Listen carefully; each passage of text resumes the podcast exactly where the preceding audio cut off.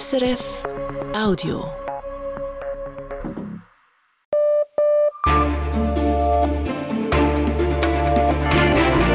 Radio SRF, Echo der Zeit mit Christina Scheidecker. Die Schauplätze vom 5. Dezember. Der Gazastreifen, wo der erfahrene Nothilfekoordinator von Ärzte ohne Grenzen zum Schluss kommt, so eine Angriffsintensität habe er noch nie erlebt. Si vous voulez, effectivement, j'ai fait beaucoup de pays euh, en guerre. Il y avait des conflits très intenses, mais ici, c'est en permanence pendant plusieurs jours. Das Gespräch mit Christophe Garnier, der im Süden des Gazastreifens aktiv ist, gleich als erstes. Dann Washington, wo im Parlament der Rückhalt für Unterstützungsgelder an die Ukraine schwindet. Wir wollen wissen, was die politischen Abwägungen dahinter sind. Dubai, wo an der Klimakonferenz ein Vertreter der Ölbranche große Versprechen macht. We are big guys and we can do big things. Große Jungs können Großes tun. Die tatsächlichen Ankündigungen bleiben dann aber eher bescheiden. Und die Philippinen, wo der Personalmangel im Pflegebereich ein großes Problem ist. Wir erklären, was das heißt für Fachkräfte und Spitäler.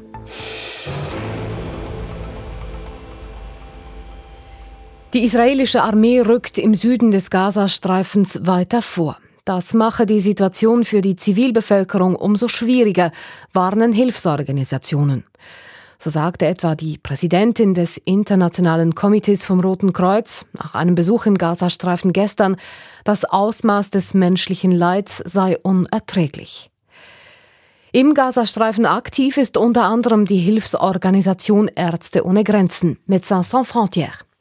Christophe Garnier koordiniert die Aktivitäten der Organisation im Süden der Region. Er ist seit Mitte November im Gazastreifen, aktuell in der Nähe der Stadt Khan Yunis. Ich habe heute Nachmittag mit ihm sprechen können. Christophe Garnier, unter welchen Bedingungen arbeiten Sie im Gazastreifen? Wir haben Khan Yunis verlassen und sind jetzt in Mawasi. Dort ist es sicherer. Das Gebiet, wo wir uns in Khan Yunis befanden, ist nicht mehr sicher, auch wenn es noch keine Evakuierungen gab. Seit dem Ende der Waffenruhe entwickelt sich die Situation hier sehr, sehr schnell. Heute konnten wir zum Beispiel nicht mehr zum Al-Nasser-Spital im Süden des Gazastreifens gelangen. Man hört hier vieles, aber es scheint so zu sein, dass Bodentruppen und Panzer vorgerückt sind und dass das Spital umstellt wird.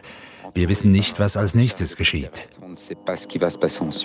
Inwiefern fehlt es denn an medizinischer Ausrüstung, an medizinischem Personal? Medizinisches Personal gibt es. Viele, die vorher im Norden gearbeitet haben, sind jetzt im Süden. Das ist nicht das Problem. Anders ist es mit dem Zugang zu den Spitälern. Das betrifft sowohl das Personal wie die Patienten. Je nachdem, wo jemand wohnt, gibt es keine Transportmöglichkeit, weil es an Treibstoff fehlt. Und die Zugangswege sind auch nicht sicher. Die Spitäler sind völlig überfüllt, mit Patienten, aber auch mit Menschen, die dort Zuflucht suchen. Die Mitarbeiter in den Spitälern arbeiten rund um die Uhr, weil es so viel zu tun gibt. Der Nachschub an medizinischen Gütern ist natürlich ein Problem, aber wir haben immer noch Vorräte. Auf diese können wir jedoch nicht immer zugreifen, weil wir uns aus Sicherheitsgründen nicht mehr frei bewegen können. Das Hauptproblem heute ist, dass ein großer Teil der Bevölkerung Gazas in den Süden geflüchtet ist. Es fehlen ganz einfach die Strukturen, um sie alle aufzunehmen und unterzubringen. Man sieht jetzt überall behelfsmäßige Lager entstehen, in Gebieten, die als sicher gelten. Aber auch die Spitäler und die hygienische Infrastruktur sind natürlich in keiner Weise ausgelegt auf eine Bevölkerung, die sich innerhalb einer Woche verzwei, wenn nicht verdreifacht hat.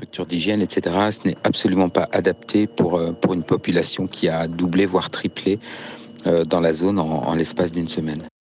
Und wie steht es um die hygienischen Zustände im Gazastreifen? Die Weltgesundheitsorganisation und andere warnen davor, dass sich diverse Krankheiten ausbreiten könnten.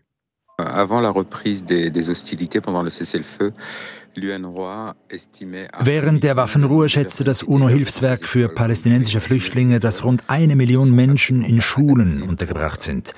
Sie können sich vorstellen, dass diese Schulen darauf überhaupt nicht vorbereitet sind. Heute sind die Schulen überfüllt, wie auch die Spitäler übrigens. Wie ich schon gesagt habe, beginnen die Menschen jetzt, sich in Notlagern einzurichten. Es gibt dort keinen Zugang zu Wasser, keinen Zugang zu Toiletten. Die Menschen leben dort dicht gedrängt. Das Risiko für den Ausbruch einer Epidemie ist sehr hoch. Das gilt etwa für Cholera, aber nicht nur.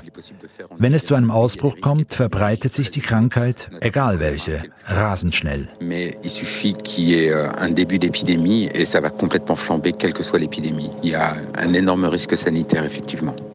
Sie waren in verschiedenen Krisen und Kriegsgebieten aktiv. Wie lässt sich denn die aktuelle Situation im Gazastreifen mit diesen anderen Krisen vergleichen? Gaza, c'est que c'est un tout petit territoire qui fait 365 km².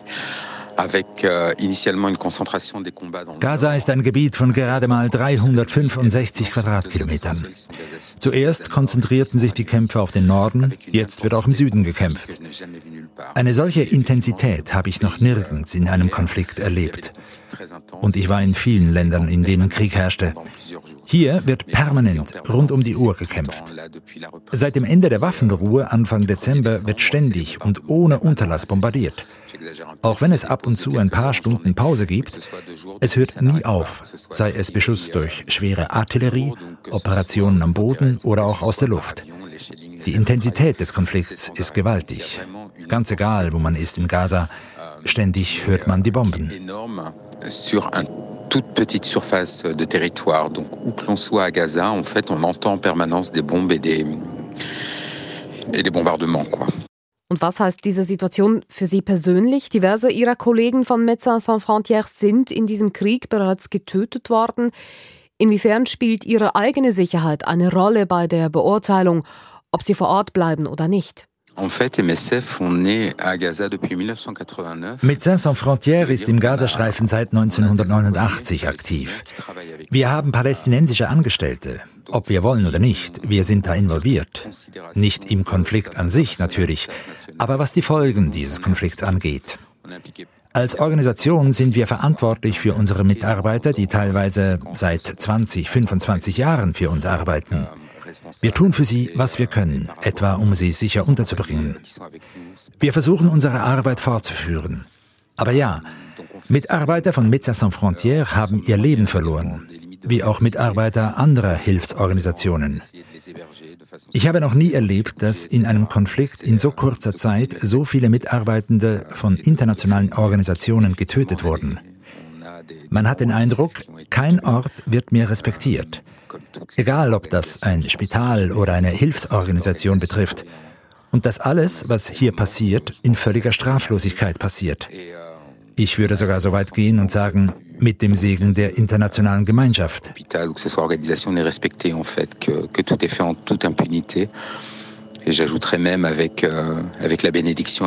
Euh. Christophe Garnier, er ist für die Hilfsorganisation Ärzte ohne Grenzen im Gazastreifen aktiv. Ins Bundeshaus, in den Nachrichten mit Lara Christen. Der Ständerat hat heute über das Budget für das kommende Jahr diskutiert. Der Ständerat will mehr Geld ausgeben als vom Bundesrat beantragt, zum Beispiel für die Landwirtschaft oder auch für den regionalen Personenverkehr. Weiter hat der Ständerat entschieden, die Armeefinanzen schneller aufzustocken, als das der Bundesrat will. Schon im Jahr 2030 und nicht erst 2035 soll die Schweiz ein Prozent des Bruttoinlandprodukts für die Landesverteidigung ausgeben. Finanzministerin Karin Keller-Sutter sagte mit Blick auf die kommenden Jahre, in denen der Bund tiefrote Zahlen erwartet, es ist wirklich nicht vernünftig, in der gegenwärtigen Haushaltslage noch diese zusätzlichen Aufstockungen vorzunehmen. Das Geschäft geht nun an den Nationalrat. Die Kantone Bern und Graubünden planen Steuersenkungen. In Bern hat der Große Rat, also das Kantonsparlament, Steuersenkungen für Unternehmen beschlossen, auf Antrag der Regierung. Die Pläne müssen aber noch in die Schlussabstimmung über das Budget 2024. In Graubünden senkt das Kantonsparlament die Steuern für natürliche Personen. Diese zahlen künftig 5% weniger Steuern. Die Wahlbeschwerde gegen den neu gewählten Schaffhauser SP-Ständerat Simon Stocker ist vom Tisch. Die Beschwerdeführer warfen Stocker vor, er habe seinen Lebensmittelpunkt nicht im Kanton Schaffhausen und er sei deshalb nicht wählbar. Der Schaffhauser Regierungsrat hat die Wahlbeschwerde sowie die verlangte aufschiebende Wirkung nun abgewiesen. Stocker kann damit weiter an der Session teilnehmen. Die Corona-Pandemie und Maßnahmen wie geschlossene Restaurants und Reisebeschränkungen haben sich in der Schweiz auf die Zahl der Geburten ausgewirkt. Das schreibt das Bundesamt für Statistik. Neun Monate nach der ersten Corona-Welle kamen über 934 Kinder mehr zur Welt als im gleichen Zeitraum im Jahr davor. Das ist ein Anstieg von viereinhalb Prozent.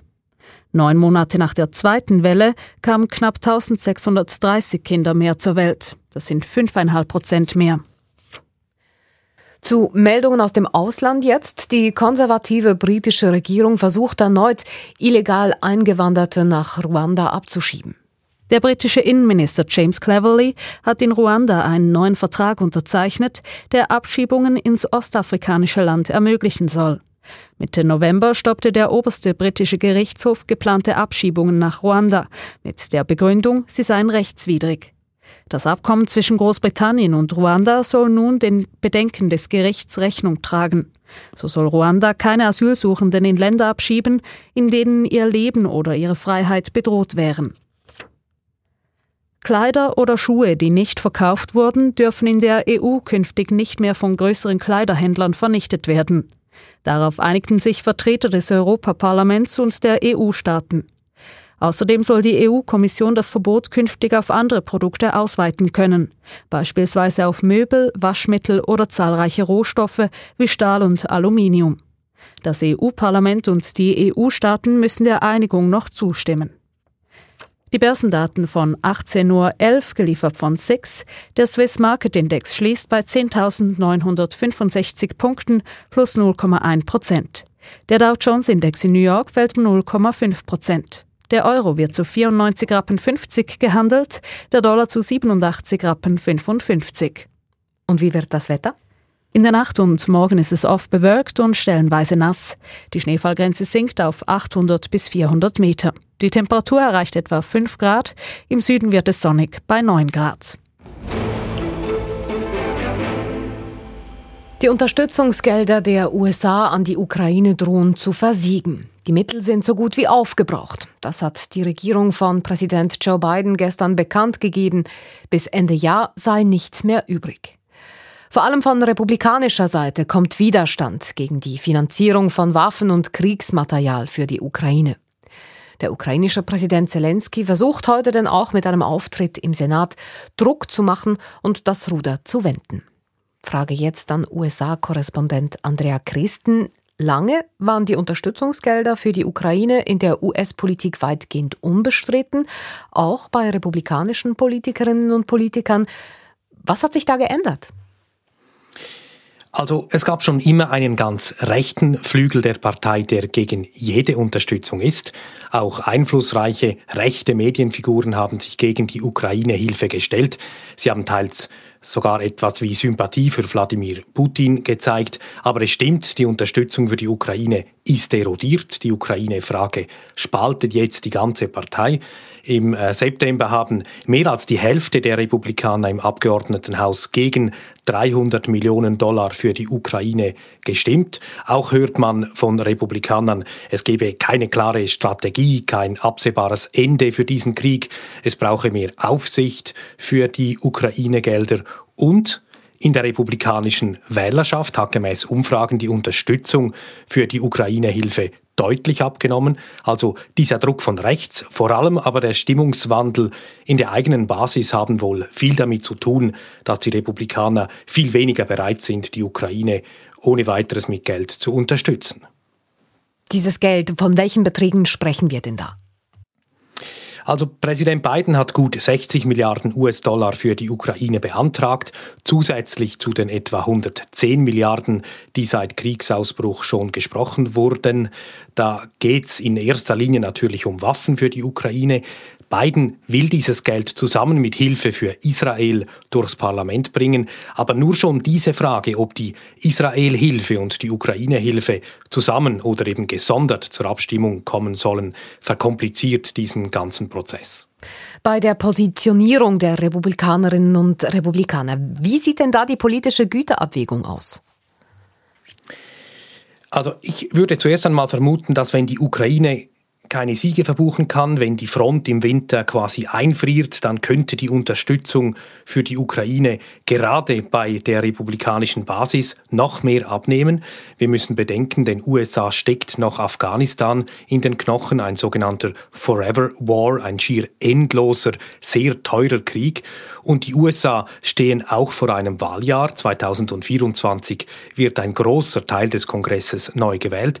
Ich vermute, für republikanische Kandidaten, Kandidatinnen wird es noch schwieriger, sich für die Ukraine-Hilfe auszusprechen. Schon jetzt stellen sie Bedingungen und äh, haben die Ukraine mit einem ihrer Kernthemen verknüpft.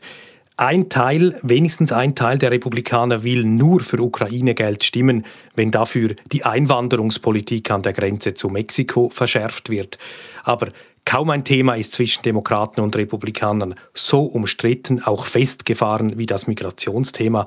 Also jetzt ist die Ukraine-Hilfe quasi verknüpft mit diesem Thema. Das macht es sehr komplex, weiteres Geld für die Ukraine zu sprechen. Die Republikanische Partei stand lange für internationalen Interventionismus, die USA als Weltpolizei quasi. Inwiefern passt denn die aktuelle Haltung bei den Ukraine-Helfen noch zur DNA dieser Partei? Also es gibt die Republikaner dieser traditionellen Prägung noch. Sie setzen sich deutlich für die Unterstützung der Ukraine ein. Äh, Mitch McConnell zum Beispiel, der den Senat anführt, oder Nikki Haley, eine Präsidentschaftskandidatin.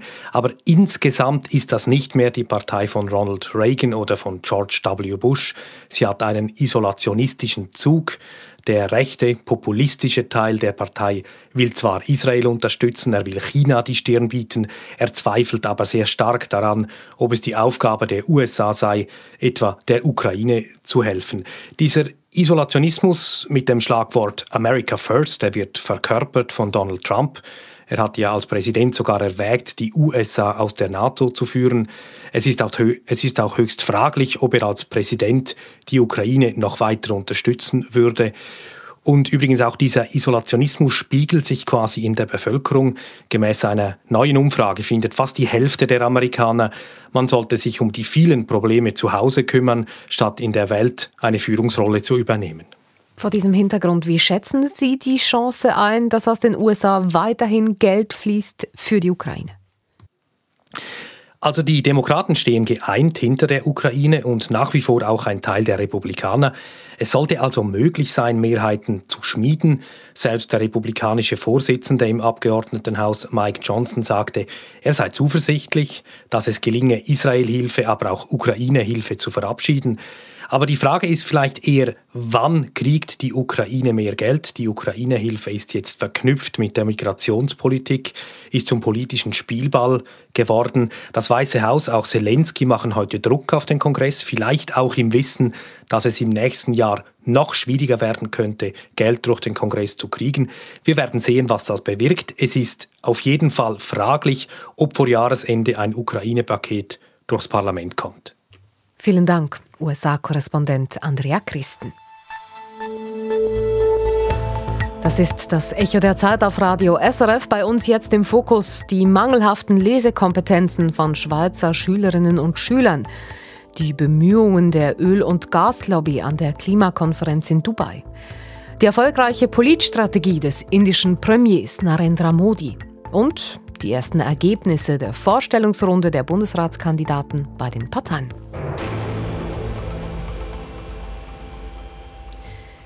Auf den ersten Blick zeigt die neueste PISA-Studie für die Schweiz ein positives Bild. Gut bis sehr gut lauten die Noten für 15-Jährige in Mathematik, Naturwissenschaften und Lesen.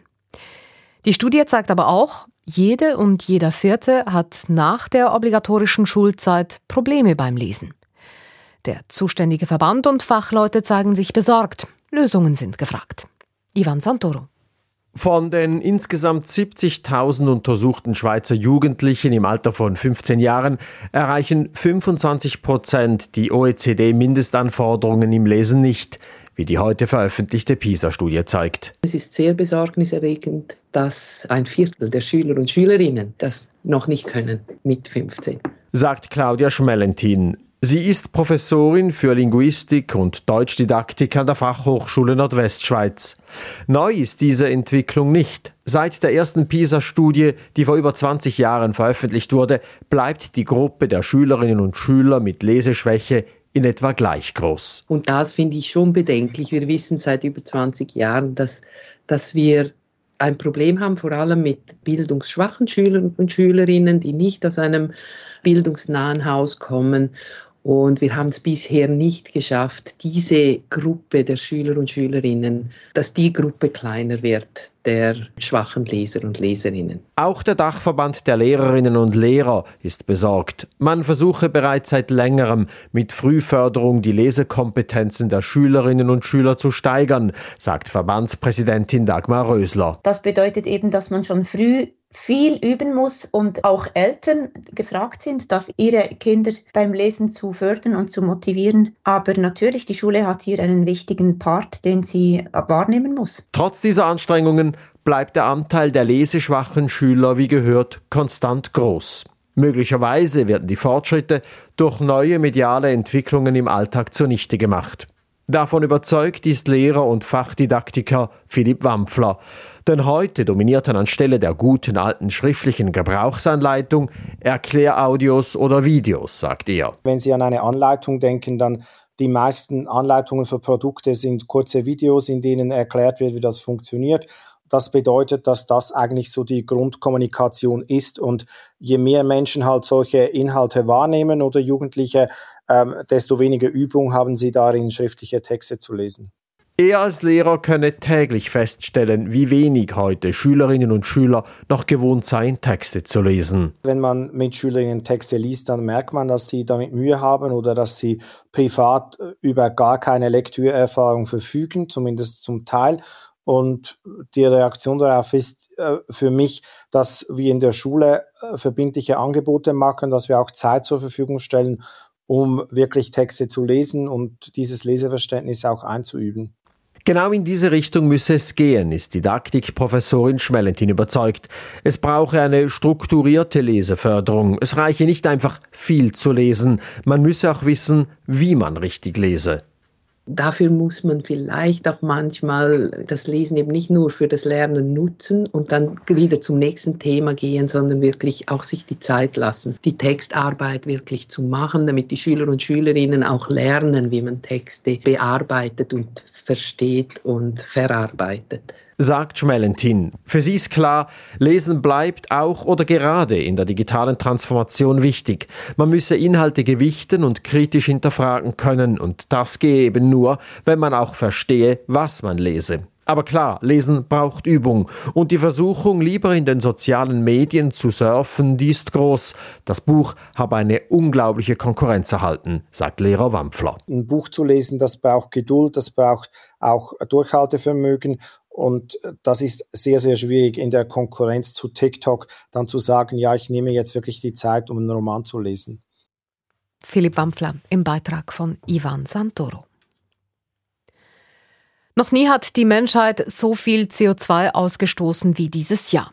Das zeigt eine wissenschaftliche Untersuchung, die heute erschienen ist. Dabei müsste es, um den Klimawandel in Grenzen zu halten, in die andere Richtung gehen. Wenn der Verbrauch von fossilen Energien bis 2030 nicht um einen Drittel schrumpfe, sagt die Internationale Energieagentur, lasse sich das 1,5 Grad Ziel nicht mehr erreichen. An der Klimakonferenz in Dubai ist der Ausstieg aus Öl, Gas und Kohle denn auch der wohl wichtigste Punkt, aber auch der umstrittenste. Das zeigt die Zwischenbilanz von Wissenschaftsredaktor Christian von Burg aus Dubai. Die Erdölindustrie ist mächtig und einflussreich. We are big guys and we can do big things. Große Jungs seien sie, sagt der Chef der brasilianischen Erdölfirma Petrobras, Jean-Paul Prates, heute an der Klimakonferenz. Und sie könnten Großes tun.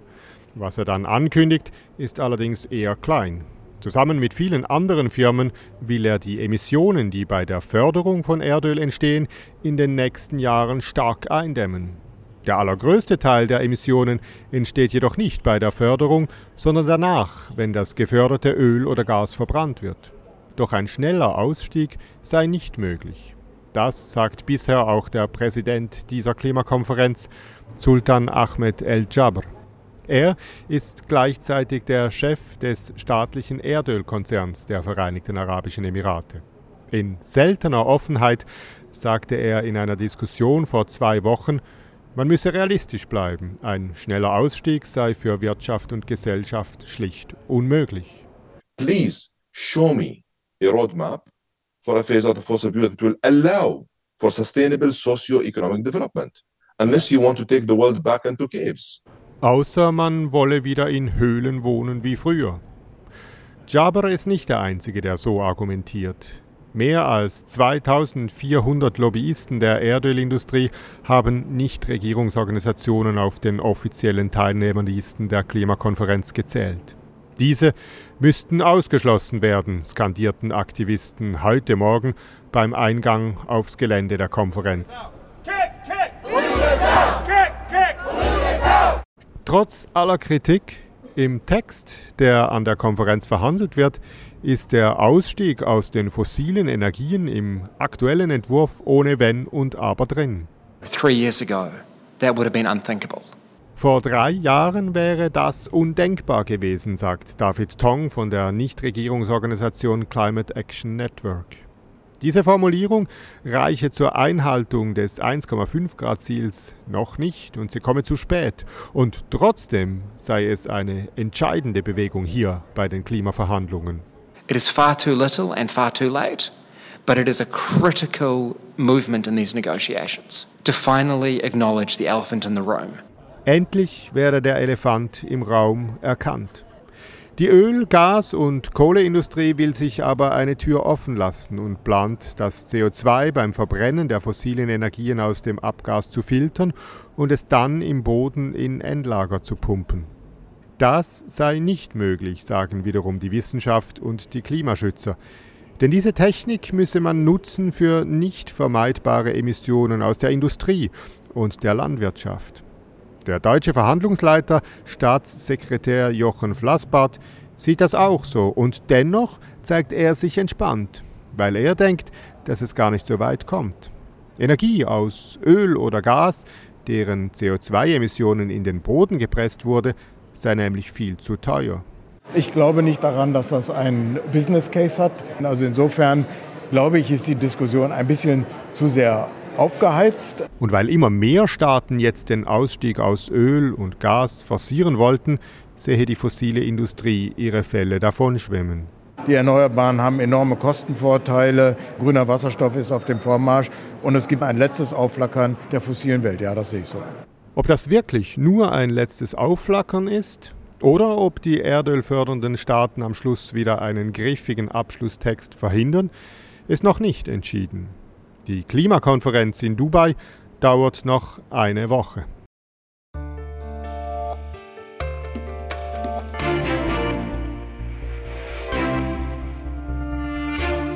Indien jetzt. Dort kann die hindu-nationalistische Regierungspartei von Premier Narendra Modi einen Erfolg für sich verbuchen. Die BJP hat in drei von vier wichtigen Bundesstaaten die Regionalwahlen für sich entscheiden können. Nur ein einziger Bundesstaat ging an die oppositionelle Kongresspartei. Das Ergebnis könnte richtungsweisend sein, denn in wenigen Monaten wird in Indien ein neues Parlament gewählt. Eine Analyse von Südasien-Korrespondentin Maren Peters. Für die regierende BJP-Partei hätte es kaum besser laufen können. Ein knappes halbes Jahr vor den nationalen Parlamentswahlen hat sie die oppositionelle Congress-Partei im Hindi-Gürtel Indiens im Norden des Landes klar in die Schranken gewiesen. Nur im südlichen Bundesstaat Telangana, in dem es keine Hindu-Mehrheit gibt, hat die Congress-Partei gesiegt. Damit geht der Graben zwischen dem BJP-dominierten Norden und dem Süden, der anders tickt, weiter auf. Indische Medien sprechen von einem Erdrutschsieg. Der hindu-nationalistische Regierungschef Narendra Modi von der BJP-Partei ist seinem Traum von einer dritten Amtszeit nach den Parlamentswahlen damit einen Schritt näher gekommen. Auch wenn es für Wahlsiege immer viele Faktoren gibt, auffallend ist, dass in allen regionalen Siegerstaaten Premierminister Modi den Wahlkampf dominiert hat. Der Hindu-Nationalist ist der mit Abstand bekannteste Politiker Indiens. Einmal mehr hat er seine Person in den Mittelpunkt der Wahlkampagnen gestellt und das offensichtlich erfolgreich. Seit seinem Amtsantritt 2014 dominiert Modi seine Partei und die BJP immer stärker die indische Politik. Eine Politik, die den Hinduismus missbraucht, um Minderheiten wie Muslime und Christen zu Bürgerinnen und Bürgern zweiter Klasse zu degradieren. Die Gewalt gegen Andersgläubige wird geduldet, wenn nicht sogar gefördert und Kritik unterdrückt. Diese Politik verbindet das selbstgewählte Ideal vom starken, autoritären, wirtschaftsfreundlichen Staat, aber auch geschickt mit paternalistischen Wohlfahrtsprogrammen für die vielen Armen im Land und sichert sich damit breite Zustimmung. Das starke Wirtschaftswachstum Indiens scheint Modis Kurs zu bestätigen.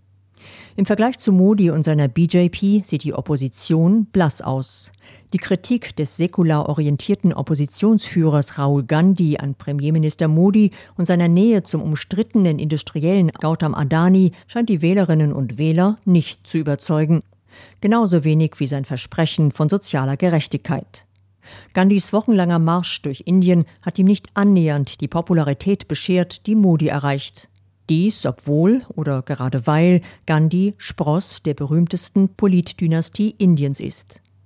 Nach der jüngsten Wahlniederlage wird sich das Oppositionsbündnis namens India, zu dem auch die Congress-Partei und Rahul Gandhi gehören, eine neue Strategie überlegen müssen. Viel Zeit bleibt nicht mehr. Sie hören das Echo der Zeit. Weiter geht's mit einem Blick ins Bundeshaus. Dort sind heute die SP-Bundesratskandidaten bei den Parteien vorstellig geworden und mit den Problemen des philippinischen Pflegesystems. Fachkräftemangel ist das Stichwort dazu. 45 Minuten, unzählige kritische Fragen und viel Nervosität. Das sind die Bundesratshearings. Für viele Parlamentarierinnen und Parlamentarier sind diese Hearings entscheidend dafür, wen sie in den Bundesrat wählen. Jon Pult und Bert Jans sind die offiziellen SP-Kandidaten für die Nachfolge von Alain Berset. Gerhard André ist der grüne Sprengkandidat. Er tritt gegen die FDP an. Heute hatten alle drei ihre ersten Auftritte bei der politischen Konkurrenz. Aus dem Bundeshaus Dominik Mayer. Für Jon Pult beginnt der Hearing-Marathon mit der vielleicht schwierigsten Aufgabe, mit einem Auftritt vor der SVP. Hier gibt es am meisten Stimmen zu holen oder auch zu verlieren. Christoph Blocher, der SVP-Doyen, hatte ihn und seinen Konkurrenten Beat Jans am Wochenende als linke Ideologen und letztlich unwählbar bezeichnet. Sichtlich angespannt, in Anzug und Krawatte, schreitet der 39-jährige SP-Bundesratskandidat Jon Pult zum SVP-Sitzungszimmer. Ein Wort zu seinem Befinden, Fehlanzeige. Ich kann dann am Schluss ein paar Worte sagen nach allen Hearings. Nach 45 Minuten ein kurzer Applaus hinter verschlossenen Türen, Pult kommt raus, kein Kommentar und bereits steht Beat Jans bereit für seinen Auftritt vor der SVP. Etwas lockerer wirkt er, verschwiegen aber ist auch Jans. Ich muss mich jetzt fokussieren auf den nächsten Auftritt. Bekennt sich die SVP doch noch zu einem der beiden SP-Kandidaten oder ermuntert sie mögliche SP-Sprengkandidaten wie den Zürcher Ständerat Daniel Josic? Nichts von all dem. Die Fraktion habe die Diskussion verschoben, gibt Lorenzo Quadri bekannt. Der Tessiner Lega-Nationalrat gehört zur SVP-Fraktion. Das war ein Antrag des Fraktionspräsidiums, der so angenommen worden ist, dass die Diskussion nächste Woche geführt wird. Schriftlich bestätigt die SVP lediglich, dass sie den Anspruch der SP auf einen zweiten Sitz unterstütze, eine Absage an Spielchen rund um den SP-Sitz. Weiter zu den anderen Parteien. Die Grünliberalen legen sich nach den Hearings nicht fest und die Grünen teilen mit, beide Kandidaten seien Zitat wählbar, wobei sich Vizepräsidentin Sibel Arslan klar zum Basler Regierungspräsidenten Beat Jans bekennt. Ich bin da auch nicht sehr objektiv als Baslerin, aber ich glaube, es ist so, dass die Offenheit für beide da sind und die Diskussion werden wir führen. Seit dem Wochenende verfestigt sich im Bundeshaus der Eindruck, dass Beat Jans spürbar vor Jon Pult liegt. Mitverantwortlich für diese Stimmung ist die Bauernlobby. Jans hat bei ihr gepunktet mit gleich mehreren verständnisvollen Interviewaussagen rund um die Landwirtschaft und mit seinem Auftritt gestern vor über 30 bäuerlichen Parlamentariern. Im Vergleich sei Jon Pult abgefallen, sagt Bauernpräsident und Mitte-Nationalrat Markus Ritter. Aufgrund der Rückmeldungen nach der Sitzung gehe ich davon aus, dass Herr Pult wenige Stimmen aus dem Kreise der bäuerlichen Parlamentarier wird bekommen. Die Mittepartei von Markus Ritter übrigens macht ihre Hearings erst nächste Woche. Bleibt die FDP, sie hat bei Redaktionsschluss noch nicht über ihre Schlussfolgerungen informiert. Drei Stunden dauert der Hearing-Marathon und am Schluss sagt John Pult in die vielen Mikrofone leicht sarkastisch, es ist fantastisch, wie in den Ferien. Ich bin ein bisschen erschöpft, aber es hat mir auch Spaß gemacht. Und da wäre noch der grüne Sprengkandidat Gerhard André. Er hat heute etwas weniger zu tun. FDP und Mitte wollen ihn gar nicht anhören. Die SVP-Spitze traf ihn heute Vormittag lediglich zu einem Kaffee. Ein Hearing hatte er nur mit den Grünliberalen. Für ihn offenbar ein gelungenes. Es war ein äh, angenehmes, sehr konstruktives Gespräch. Wir äh, teilen viele, viele Werte natürlich und äh, auch politische Stoßrichtungen. Ob aber die Grünliberalen Andrei und somit den grünen Angriff auf einen FDP-Sitz auch unterstützen, das lassen die Grünliberalen heute offen. So wie heute, acht Tage vor den Bundesratswahlen, auch sonst noch ein paar Fragen offen bleiben. Spätestens seit der Corona-Pandemie ist klar, es gibt zu wenig Pflegefachkräfte. Und zwar nicht nur in der Schweiz, sondern so ziemlich überall. Weltweit suchen Spitäler nach Personal. Und viele werden fündig in den Philippinen. Das Land exportiert quasi im großen Stil Pflegepersonal. Was wiederum dazu führt, dass die Pflegefachfrauen und Männer in ihrer Heimat fehlen. Südostasien-Korrespondent Martin Aldrovandi.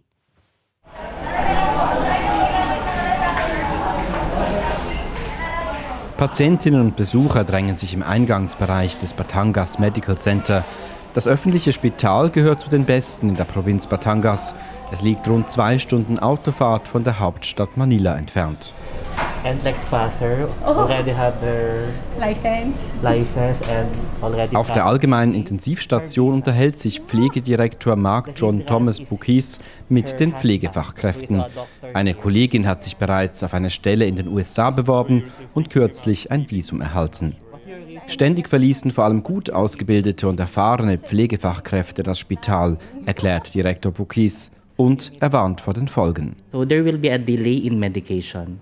There will be, a, of course, a possibility that Medikamente würden verspätet abgegeben werden. Auch das Risiko von Fehlern würde zunehmen, wenn vor allem neue und unerfahrene Pflegefachfrauen und Männer die Erfahrenen ersetzten. Die Arbeitsbelastung der verbliebenen Pflegefachkräfte nehme zu. Sie müssten häufiger Überstunden machen, die außerdem nicht bezahlt werden. Elena Nolasco von der Gewerkschaft Filipino Nurses United spricht von einer Krise. Diese Pflegefachkräfte wollen nicht im gelernten Beruf arbeiten, weil die Bedingungen nicht gerade verlockend sind. Sie riskieren ihre Gesundheit, um Menschen zu helfen, und doch verdienen sie keinen anständigen Lohn.